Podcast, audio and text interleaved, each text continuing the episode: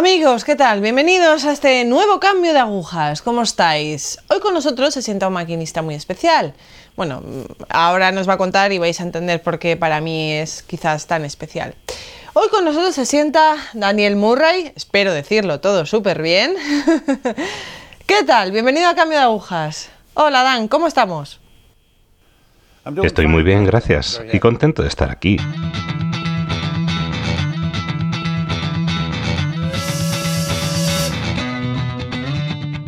Vale, cuéntanos un poco cuántos años tienes, de dónde eres, en qué situación estás ahora mismo. Bien, tengo 67 años. Tengo cinco hijos. Estoy casado con Laura. Llevamos 31 años de casado. Vale, ¿podrías contarnos un poco tu niñez, tu infancia? Si viviste dentro del seno de una familia católica, cómo eran tus padres, cómo era ese ambiente. Uh, bueno, era una mezcla. Mi padre era católico, él procedía de una familia con origen irlandés y polaco. Uh, Se casó con mi madre que era de Suecia uh, y protestante. Era metodista. Tenía una hermana mayor um, que acaba de fallecer. A mi hermana y a mí nos educaron como metodistas. Yo nací en 1948, antes del Concilio Vaticano II. Había entonces una división entre católicos y protestantes. Yo nunca había ido a una iglesia católica, era de alguna manera algo prohibido. Según mi conocimiento, sé que no estaba permitido que los católicos entrasen en iglesias protestantes, Crecimos en un pueblo pequeño que estaba dividido entre protestantes y católicos. La verdad es que todos mis amigos eran católicos, aunque yo era muy activo en lo que llamamos MYF, que significa Asociación de Jóvenes Metodistas. Era una asociación más bien de tipo social y teníamos un momento de charla sobre distintos temas. No había oración ni retiros, era un evento social los domingos por la tarde. ¿Dirías que tenías como una relación personal con, con, Dios en ese momento? No tenía, no. Mi madre era muy devota. Ella iba a la iglesia cada domingo y nos llevaba a mi hermana y a mí. E íbamos a la escuela dominical Sunday School cada semana. Aunque no lo hacíamos realmente por devoción, era más bien como un compromiso, teníamos que estar allí. Eso es lo que se esperaba de nosotros. Por eso íbamos. Me sentaba con mi madre y con mi hermana. Cantamos alguna vez en el coro, el coro de jóvenes.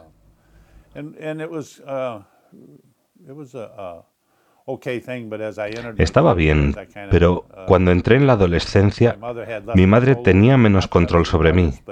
Uh, no era que yo fuera rebelde, pero no iba tanto como cuando estaba en el instituto. Vale, mencionaste antes que después de graduarte en Derecho te casaste. En ese momento tu relación con Dios, ¿cómo era? ¿O cambió después del nacimiento de tu hija? ¿O bueno, la verdad es que no. Uh, Nos casamos en una iglesia de Chicago. Um, uh, Creo que con mi primera mujer nunca fuimos a la iglesia juntos. Um, Estoy intentando hacer memoria. Ya hace 40 años. Uh, Pero creo que nunca fuimos a la iglesia. No. Nunca fuimos, nunca. Vivimos una vida de salir mucho a los bares, no tanto de fiestas, porque los dos éramos responsables en el trabajo, pero incluso durante la semana salíamos mucho. Pero no, Dios no era parte de nuestra vida, no pensábamos en Él. Uh, oh, Filosóficamente reflexioné alguna vez y tuve conversaciones con mi padre que sí era católico e iba a misa. Recuerdo que tuve una conversación con él en el coche. Tengo un recuerdo muy concreto de estar en el coche con él, conduciendo, no sé dónde íbamos. Salió el tema de la religión.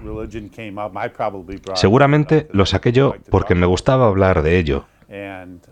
O a lo mejor lo sacó él. O quizás fue una fiesta mariana y yo recuerdo que le hablé diciendo, ¿cómo puedes creer en eso? ¿Sabes? Es ridículo.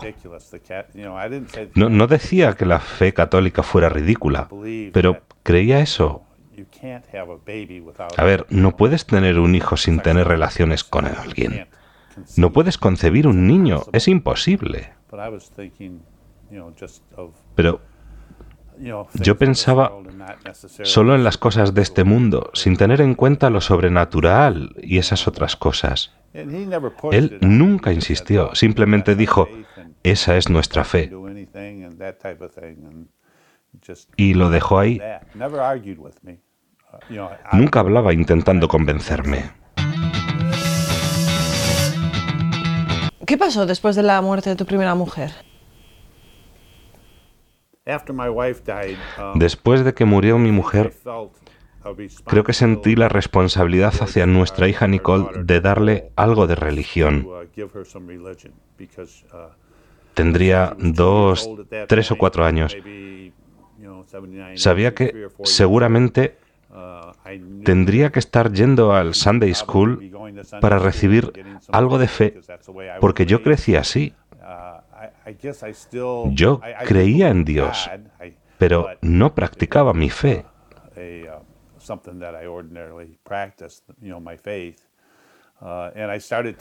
La llevé al Sunday School. Fuimos a distintas iglesias. Una era presbiteriana en el centro de Chicago, Michigan Avenue, y la elegí simplemente porque era una iglesia bonita. Yo no era presbiteriano, pero era una iglesia antigua con estilo católico.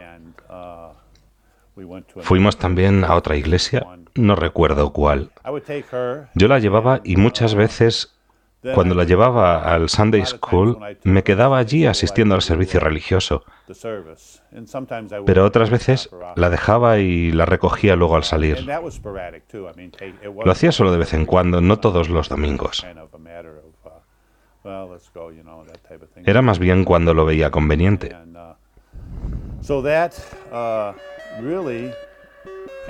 Esto continuó así hasta que conocí a mi mujer, Laura, en 1983, y las cosas cambiaron un poco. ¿Puedes hablarnos un poco de este cambio, de cómo cambiaron las cosas? Bueno, ella era católica y era obvio, era una católica fuerte y practicante porque venía de una familia de 11 hijos y sus padres eran muy devotos. También todos sus hermanos lo eran. Iban a misa y no era cuestión de hacer otra cosa. Los domingos se iba a misa. Nosotros tuvimos una buena y fuerte relación desde el principio.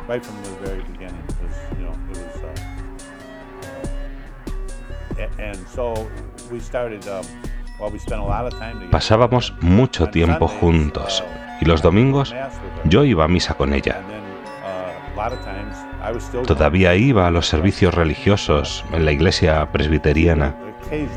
Ella a veces venía conmigo. Yo no iba todas las semanas. Llevaba a Nicole a la escuela dominical y después íbamos al servicio, pero como digo, esto no era frecuente. Ella venía como un acto de cortesía, porque yo iba a la iglesia católica con ella. Supongo que ella respetaba mi fe. Eso fue así durante los primeros meses de nuestra relación. Después de un tiempo, dejé de ir a la iglesia presbiteriana. Llevaba el domingo y yo iba a misa con ella. Y así seguimos. ¿Puedes contarnos un poco cuándo empiezas a creer en Dios y en la Iglesia Católica?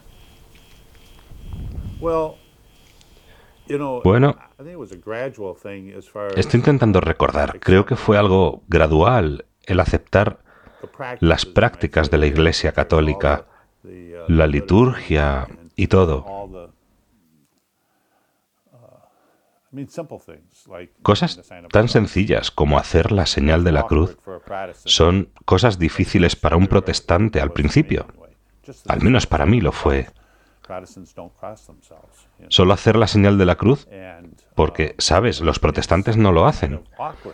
Y es un poco difícil al principio, aunque después de un tiempo se convierte en algo normal. Los principios básicos son casi iguales. Como metodista uh, recitábamos cada domingo el credo apostólico y en cierto sentido la liturgia era casi igual. Teníamos la primera lectura, el salmo responsorial o el himno, en que decíamos la respuesta. Después uh, teníamos. Lo que creo que era el Evangelio. La verdad es que no sé exactamente, quizás simplemente era algo del Nuevo Testamento o una carta de San Pablo o algo así. Luego teníamos una homilía o sermón.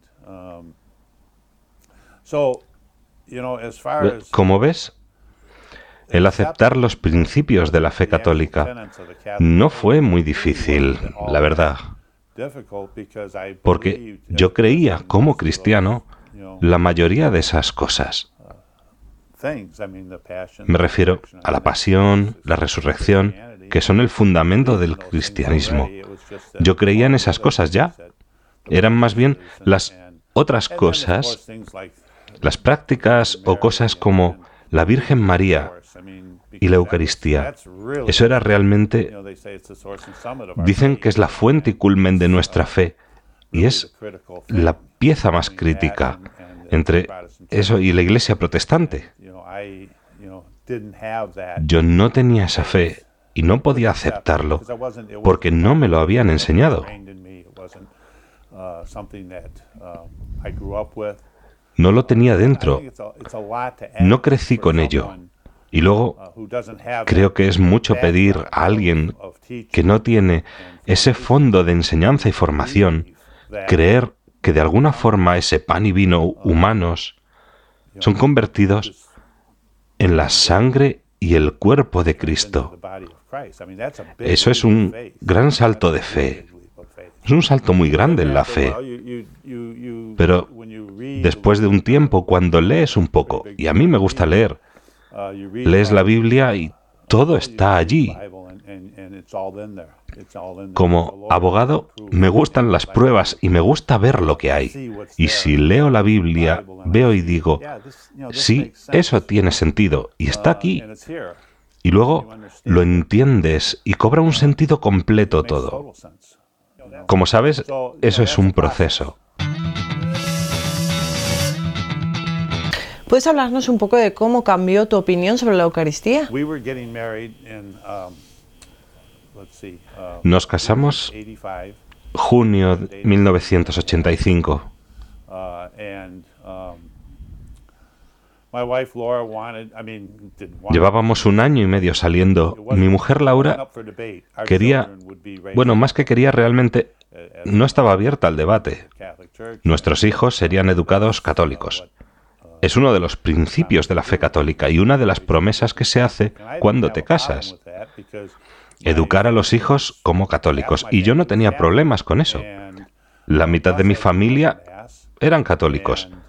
Y además, yo había estado yendo a misa, no tenía problema con ello. Amaba a mi mujer y quería aquello que fuera lo mejor. Y pensé que eso era lo mejor. Ella podría haber dicho igualmente, vamos a educarlos en tu fe. Y yo hubiera estado de acuerdo con ello igualmente. Era indiferente porque en ese momento yo aún no había hecho el compromiso de ser católico. Mi cambio, por así decirlo, tuvo lugar justo antes de casarnos. um, Hicimos CO el cursillo. Como sabes, el cursillo tiene raíces españolas. Quiero decir cursillos de cristiandad. Es un movimiento, un movimiento español que empezó en los Estados Unidos al principio de los años 50 en Texas. uh, uh, Bueno, quizá en los 40. the, uh, En realidad, el ejército del aire español estaba en Texas de entrenamiento y las mujeres estaban descorazonadas porque sus maridos no tenían mucha fe y no iban a misa. Entonces, Empezaron el movimiento de cursillos donde primero los hombres y después las mujeres iban a retiros. Son retiros de tres o cuatro días normalmente. Alguien nos aconsejó que deberíamos hacer el retiro antes de casarnos. Eran amigos de mi mujer. Uno escogió un padrino. Yo escogí como padrino al esposo de este matrimonio y mi mujer como madrina cogió a la esposa. Uh, Eso fue en abril de 1985. Hice el cursillo y ella lo hizo el mes de mayo. um, uh, Empezó un jueves. Es un retiro en silencio. uh, Hay charlas seguidas de reuniones, pero fuera de eso es todo en silencio y oración. Y estás solo en la habitación. Si recuerdo bien, bueno, algunos lo estaban, otros no. No recuerdo si estaba solo o no, pero bueno, Eh, yo recuerdo específicamente que era ya cerca de la boda. Recuerdo en concreto estar rezando pidiendo luz, sobre todo acerca de la Eucaristía. Esto fue un jueves por la noche y luego el viernes tuvimos la misa en una capilla pequeña. Éramos unos 20 en el grupo que hacía el cursillo. Y durante la consagración sentí, uh, yo estaba en el fondo del grupo uh, uh, y sentí la presencia de alguien. Es la misma sensación de cuando estás en medio de una habitación, quizá con un grupo de gente, y no tienes ojos detrás de la cabeza, pero sientes como si alguien estuviese detrás de ti. O cuando te miran, sientes la presencia de alguien que entra en la habitación. No le has oído, pero es lo que yo llamo el sexto sentido. Y te das la vuelta y efectivamente hay alguien. ¿Cómo lo sabías? Y eso es lo que sentí durante la consagración. Sentí la presencia de alguien detrás de mí, que estaba tan cerca que me podía tocar. y sentí Un calor, un calor físico. Más tarde, un día o dos después, quizás sábado o domingo, pensé, espera un segundo, el sentimiento, el calor, todo era muy profundo. Dije, es Jesús quien está aquí. Le he sentido. He sentido su calor. Después, una de las hermanas de mi mujer, le llamamos tía Cintia, me dijo que muchas veces cuando te quedas, no quiero decir sobrecogido, eh, por el Espíritu Santo, pero que te toca el Espíritu Santo espiritualmente, sientes calor en el cuerpo, calor de verdad. Y yo sentí eso. No sabía eso en ese momento, pero luego lo pensé y dije, eso es extraño, estoy rezando sobre eso y durante la consagración siento ese calor, que alguien está detrás de mí. Miré y no había nadie, pero era real. Y supe en ese mismo momento que Dios había respondido a mi oración. Esa era la respuesta.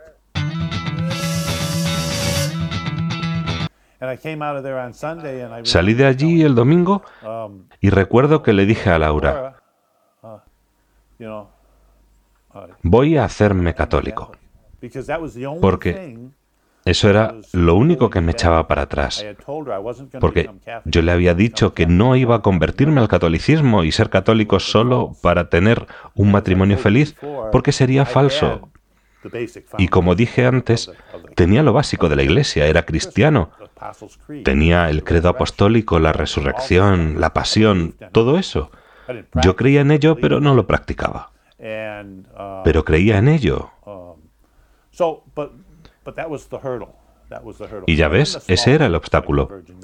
Luego, las cosas más pequeñas como la Virgen María. Y eso se solucionó más tarde. No es que no creyera, crees, pero no teníamos esa devoción en la iglesia protestante. Pero cuanto más aprendes sobre María y lees sobre ella, su vida, y la estudias, la fe viene junto, a la par. Dan, ¿qué les dirías a aquellos católicos, o bueno, a aquellos protestantes también, que no avanzan en su fe? O a aquellos católicos a los que les cuesta creer en el, en- en el asunto de la Eucaristía, que todavía como que no dan un paso mayor. Aquello que hablabas de que, bueno, sí, eras cristiano, pero de aquella manera. ¿Qué les dirías tú? O sea, ¿qué, qué mensaje les lanzarías? uh, Pues que hay una respuesta. Oración. Tienes que pedir esas cosas, pedir luz, guidance, dirección y tienes que hacer algo tú también. Tienes que leer la Sagrada Escritura. Está ahí para eso, para enseñarnos. No puedo pensar en otra razón por la cual Dios nos la dio. Respecto a mí, uh, soy apologético. Me gusta tener respuestas y pruebas, por lo que siempre he investigado sobre las cosas que dudaba. Yo animaría a protestantes y católicos a hablar con un sacerdote y decirle, mira, me cuesta esto. O con un amigo católico, preguntarle si hay algún libro que le recomiende. Yo tengo un libro genial que leo y releo. Se llama Las bases bíblicas de la Eucaristía. Tengo dos o tres copias. Es un libro muy bueno. ¿Quién es el autor? Yo creo que era de sus... Pero no estoy seguro. Pero seguro se llama Las bases bíblicas de la Eucaristía. Pero habla de la presencia real del sacrificio eterno. Yo lo recomiendo. Las bases bíblicas de la Eucaristía. Es la piedra de tropiezo. Y la diferencia entre católicos y protestantes, cuando lo piensas, es la Eucaristía. Gracias por estar hoy con nosotros, Dan. Gracias. De nada, gracias a ti. Pues amigos, a ver, tibieza. Mm. Asunto que nos invade, y hablo también de mí personalmente, de vez en cuando. A veces somos cristianos tibios, que pasamos, como pasaba Dan antes de por fin decirle a Laura, voy a hacerme católico, voy a hacerme católico con todo lo que ello conlleva.